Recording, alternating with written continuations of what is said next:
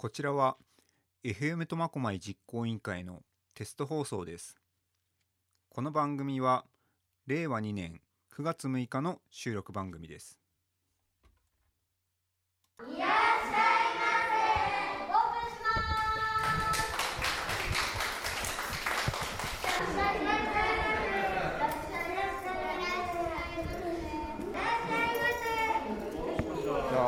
一番元気がいいからパンいただいていいですか？はい、何パンがいいですか？何パンにしようかな。メロンパンが一番美味しそうですね。100円です。100円ですか。はい。はい。ありがとうございます。いただきます。いらっしゃいまさあ皆さんこの音は何を行っているか分かりましたか？そうお店屋さんごっこです。今日はですね大新木村建設さんが行ったセミナーキッズマネースクールにお邪魔してるんですけどもこのお店屋さんごっこ何やら普通のお店屋さんごっことはちょっと違うようですよ。小さなお子さんがこのお店屋さんごっこ等を通じてですねお金に対する考え方がしっかり身につくというものらしいのですが今日の番組テーマは子供にお金を通してありがとうが伝わるということでキッズマネースクールを開催した大新木村建設木村さんと練り合いさんにお話を伺ってみたいと思います木村さん練り合いさんよろしくお願いしますはい、よろしくお願いします。えーまずはですね簡単にあの木村さんとネリアイさんの、えープロフィールをご紹介したいと思うんですけどもよろしかったでしょうか、はい、えーじゃあ木村さんからいきましょうか、はい、えー木村さんはご出身はどちらになられるんですかね？はい、もう生まれも育ちも、えー、苫小牧出身です。あ苫小牧出身ですね、はい。お年はおいくつになられますか、はい、年は今年で45歳になります。45歳、はい。えー昭和でいうと？50年ぐらいです50年、あ1975年生まれです。はい。えー、と木村建設さんのおー代表となられる形でよろしかったんですかね。そうですね、はい。えー木村建設さん自体は創業自体はどれほど何年ほど経つんですかね。法人にしてから今年で39年目。39年はい、と言いますと,、えー、と木村さんのお父さんか誰かが経営なされてた会社をはい木村さんが継いでるという感じなんですかはい、ね。そういうことになります。はいはい、えー木村さんのちょっと話は変わるんですけど、はいえーご趣味とか何かありますか？はい。まあ趣味はもう最近はね、やっぱこうやって結婚して子供ができいるんでね、あのもう休みといえばまあ子供と遊ぶってことになってるんですが、まあ独身時代はね、こうやっぱお酒を飲んだりだとか、まあ、音楽ね、こうレコードだったり、まあいろんなジャンルの音楽はよくこう聞いてました。はい。はい、音楽が趣味ということで、はい、それは僕と非常に趣味が合いますね。合いますね。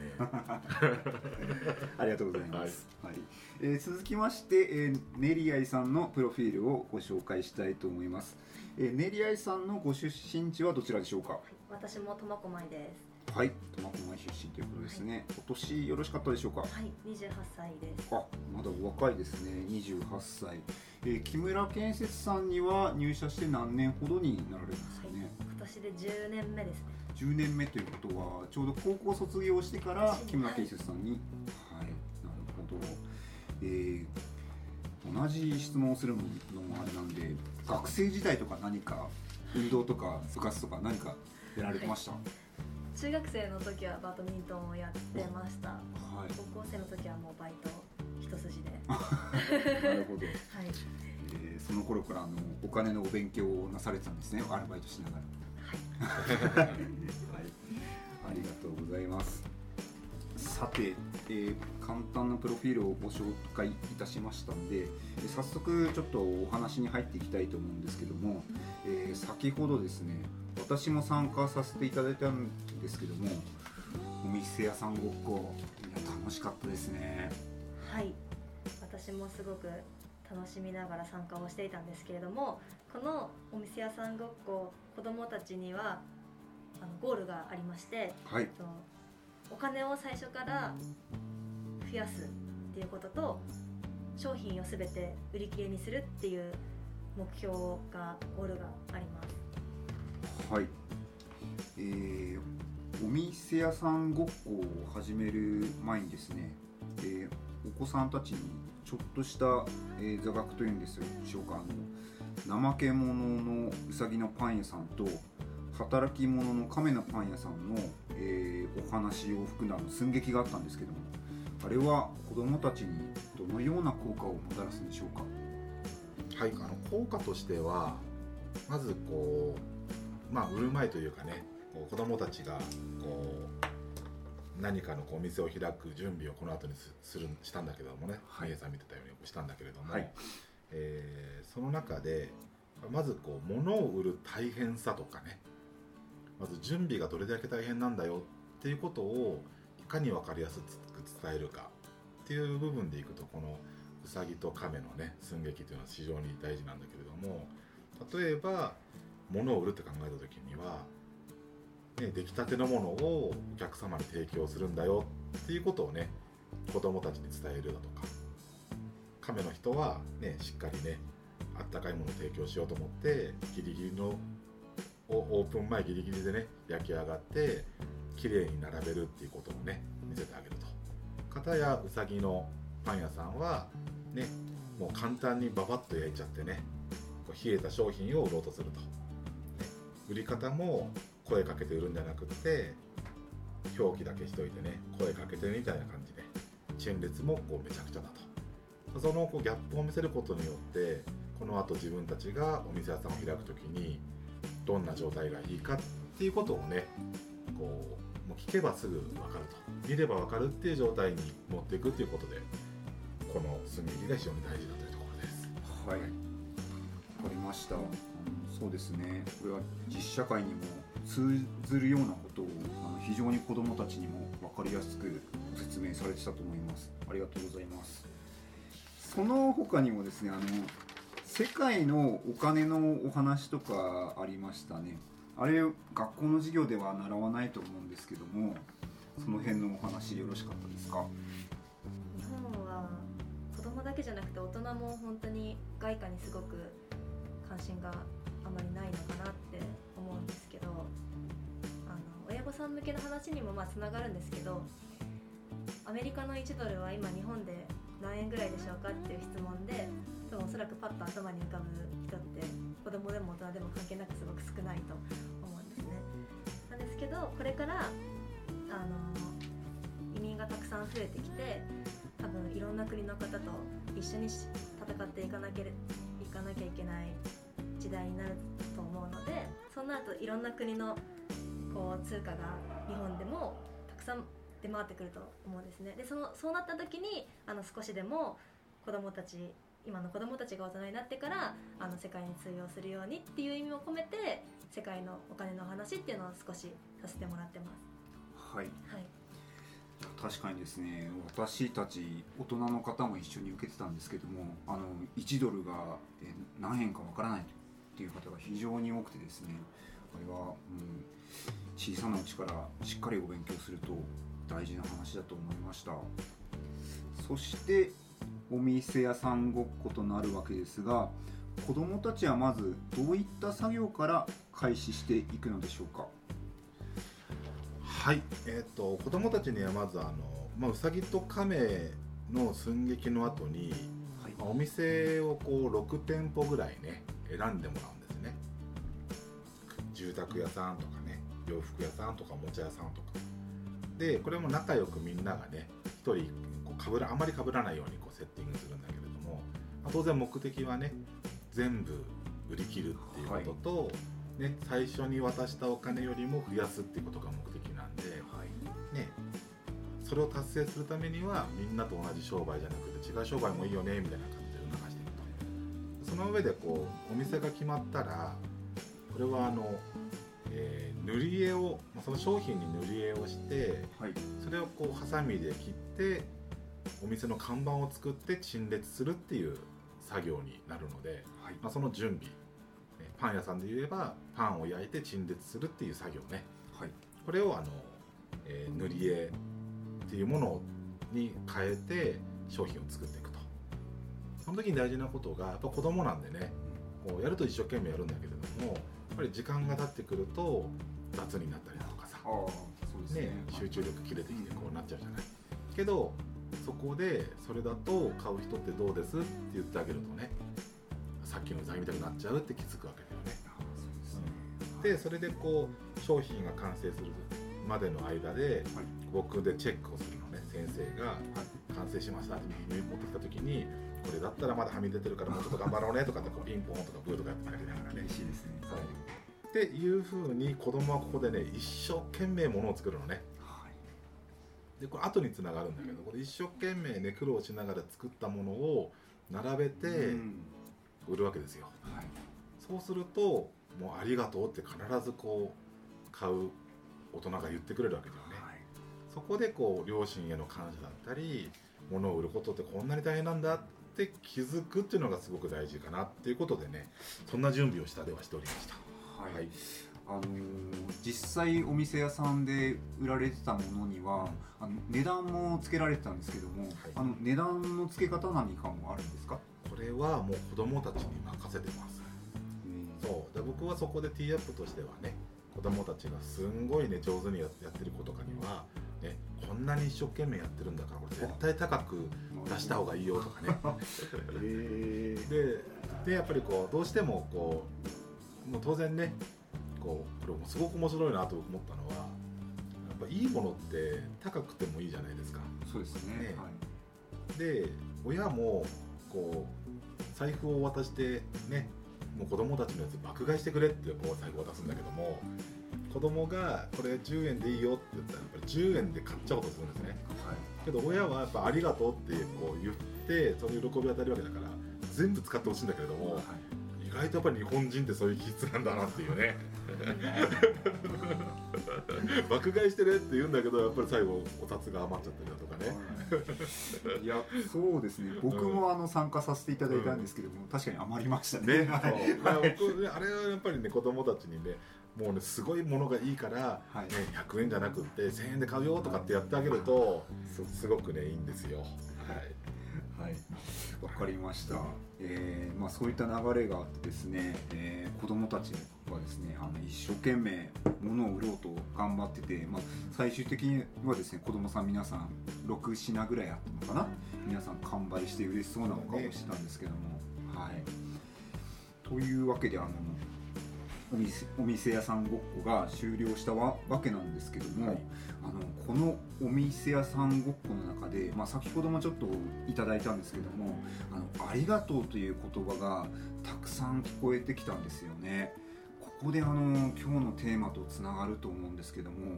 お金とありがとうということが出てくると思うんですけどもお話よろしかったでしょうか？はい、えー、と子供たちがあのお店屋さんの準備で色塗りをしてる間ここは親御さんは絶対に手伝わないでくださいっていうことを、えー、と伝えてます、まあ、それは子供が一人で、ま、頑張るっていう内容になってるからなんですけれどもその間親御さん、まあ、退屈になっちゃうのでちょっとここで場所を別々にしながら親御さんにはお小遣いの考え方だったりとかをちょっとお話しさせてもらってます。そこで小遣いの上げ方とかっていうのをお話しするんですけどもその中で、えっと、お小遣いの中で「ありがとう」のお金っていうものを作ってくださいっていうお話をするんですね。例えばあのお友達に誕生日プレゼントを買うお金とかおじいちゃんおばあちゃんに何かプレゼントを買うお金とか、えっと誰かのために募金をするお金っていうものを作ってくださいっていうお話をします。そうすると必ずあのプレゼントをもらったお友達とかおじいちゃんおばあちゃんとか募金の方もみんな「ありがとう」っていう風に言ってくれるじゃないですか、でそのたくさん「ありがとう」っていう言葉をたくさん子どもたちに浴びせたさせたいんですっていうお話をするんですね。で子どもたちがお店屋さんごっこする時に親御さんがお客さん役をするんですけれどもその時にも必ずあの商品を買った時もあの子供たちが店長なんですけど店長さんに「ありがとう」と伝えてくださいっていうことを言うんですね。でで最後お店屋さん5個が終わってまとめの時に店長さんもみんな商品が売れた時に「ありがとうございました」って言ったと思うんだけどお客さんも「何て言ってた?」っていう質問するとみんな「ありがとう」って言ってくれた？っていうふうに答えてくれるんですね。でそうすると店員さん店長さんは物が売れてありがとうだしお客さんは欲しいものが買えたからありがとうって言ってくれたんだよねっていうことで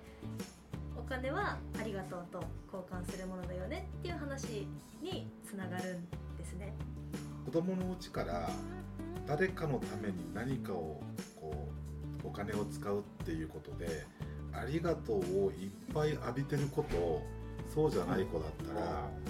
でそれ知らないで、ね、生活してる子供とで子供の時から自分のお金で募金してで親がねこれこのねうちのこの小遣いから募金してるんですって言ったら絶対募金箱持ってる人ってねすごい子供に偉いねありがとうねってやっぱ言うじゃない。ねおじいちゃんおばあちゃんとかにもねね親が子供にお金あげてプレゼント買っててもなんとなくありがとうだけど子供が自分のねお小遣いの中からおばあちゃんに花買ったとかあったらさめちゃめちゃ喜ぶじゃない。そのありがとうの重みが全然違うと思うんだよねこれがたくさん浴びてることね全然浴びてない子だったら社会に出た時に僕大きな差があるなっていう聞いた時にその通りだなと思ってね。ありがとうございました。キッズマネースクール子供にお金を通してありがとうが伝わるお話でした。ここで実際にキッズマネースクールを受けたお子さんの声をお送りしたいと思います。えっ、とお名前よろしかったですか？千葉千尋ではい何年生ですか？す。三年生です。今日はあのキッズマネースクールっていうことだったんですけども、うん今日一番楽しかったことは何ですかね？うん。色を塗ったさ。ああそうですねあの商品に色を塗ってとても綺麗な色を描いてましたね今日はあのキッズマネースクールということでお金に対してというちょっと遊びの中にもお勉強が入った入ってたんですけども何か今日お金に対して感じたことだとか何か考えたことってありますか？ねうん。お金ってそんなに大切なんだなと思いました。はいありがとうございましたえっとお名前よろしかったですか？山吹千沙です。何年生でしょうか？六年生です。はい、今日はあのこのセミナーを受けて、一番楽しかったことは？何ですかね？商品を売ることです。商品売れた時やっぱり嬉しいですか？はい、とっても嬉しかったです。そうですね、えー今日受けたセミナーでなんかお金に対して何かこう感じたこととか考え方が変わったのとか何かありますか？ねお金が思ってたよりもっともっと大切なことが分かったからこれからは本当に必要かを考えてからいろんなものを買うようにしようと思いましたありがとうございました。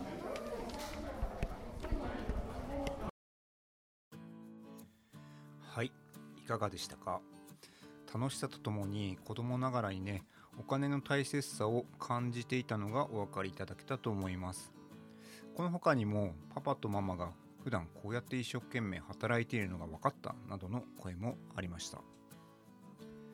なかなかお子さんとこういったお金についてのお話やお勉強を家でする機会もないと思うのですがこういったスクールを通じて遊びながらちょっとお金をお勉強してみるのはいいことだと思いませんか？このキッズマネースクールなのですが大新木村建設さんではこれからも定期的に開催するそうです。一番近い開催日は9月22日の火曜日となっているのですがこの放送は9月の19日の放送なのでもうすでに3日前ですね。あのご興味がある方はまだ間に合いと思います。大新木村建設さんにお問い合わせください。9月22日の、10時から12時までの開催となっております。またご興味があって今回間に合わなかった方でも次回参加できると思いますので詳しくはインターネットで大新木村建設と検索しますとホームページがありますのでそちらの方から電話番号等をお調べしてお問い合わせてみてください。この一応このページの下の方にもホームページのリンク先貼っておきますね。あの日吉町の本社の方です。よろしくお願いします。ちょっと後回しになってしまったのですが大新木村建設さんの会社のプロフィールを紹介いたします。すべてはお客さんに喜んでもらうためにをモットーに昭和57年に会社を設立。創業39年目の会社となります。苫小牧を中心に千歳札幌にも支店を持ち令和2年現在まで新築施工実績1000件以上苫小牧室蘭地域においては10年連続ナンバーワンの新築施工実績を持つ会社となっております。あとですねハウス・オブ・ザ・イヤー・イン・エナジーという住宅において省エネルギー性が高い会社に贈られる賞があるんですが9年連続受賞している会社となっておりますね。この省エネ住宅とは何ですかって話もあるんですがねこの話だけで一つ番組ができちゃいそうなのでその話はまた次回機会を持ちお届けできたらなと思っております。エンディングです。取材協力いただいた大新木村建設の木村さん練り合いさんありがとうございました。木村さんは住宅を通じていろいろな勉強をしていくうちにこのキッズマネースクールに巡り合ったということなんですが他にもいろいろな知識があり皆さんにお話ししたいことや教えてあげれることがまだまだあるとのことです。これはまた出演してもらいたいですね。実際にラジオ局ができたら30分枠で番組持ちたいとも言ってましたね。あの面白くて優秀な社員さんも多い会社なので社員さんの出張旅日記なんかをね番組で行うとかですねいっぱいできると思います。楽しみですね。実現させたいです。皆さん最後までお付き合いありがとうございました。ご意見ご感想の方ありましたらよろしくお願いします。それではまた次回。